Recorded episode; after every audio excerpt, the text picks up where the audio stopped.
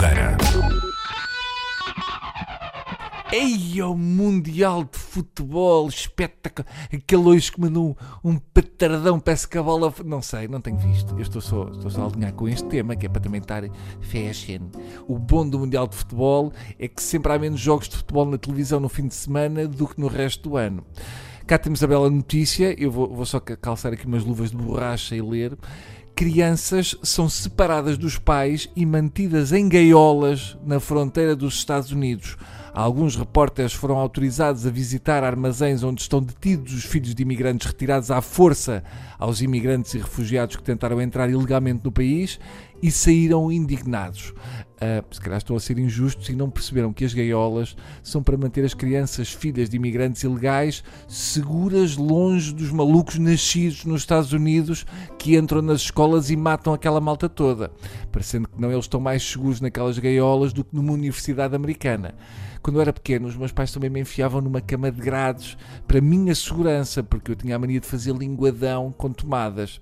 Voltemos ao que interessa. Segundo os jornalistas, em cada uma das gaiolas, e repare-se que algumas delas estão 20 menores, são espalhadas garrafas de água, sacos de batatas fritas e grandes folhas de papel que são usadas como cobertores. Isto é, é mesmo americano. Batatas fritas, já querem dar cabo do colesterol da criançada. É uma maravilha de uma descrição. É tipo jardim zoológico com crianças, mas do lado oposto ao que costumam estar. A seguir vamos ter os filhos do Trump a colecionar troféus de caça de crianças, filhas de imigrantes ilegais. Continuando a miséria humana em que os Estados Unidos se transformaram, os jornalistas dizem que as luzes estão acesas 24 horas por dia. Se calhar é porque as crianças têm medo do escuro. Eles estão preocupados, arrancam os miúdos aos pais, enfiam-nos à força numa jaula, atiram-lhes comida, mas nada de apagar a luz, porque os miúdos têm medo do escuro. Era isso, ou ir buscar um tipo dos Marines que ia espreitar debaixo da cama feita de sacos para mostrar aos miúdos que não estavam lá monstros debaixo. Continuando o relato com muita vergonha, atapetada com raiva, porque ainda há imbecis que gostam do Trump, como não há adultos por perto, são as crianças maiores que acabam por ter de trocar as fraldas das crianças mais pequenas. Ao menos nisto ajudam-se uns aos outros. Eu aposto que o Trump tem de mudar a dele sozinho.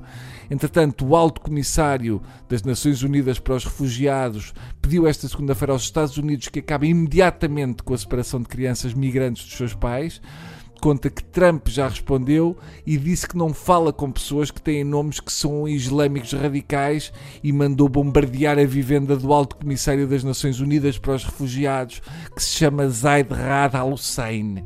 Está na altura de alguém pôr um travão ao Trump. Tirar crianças aos pais e fechá-las em jaulas já é a fase 2 e sabemos que a 3 mete comboios e fornos e não vamos querer isso.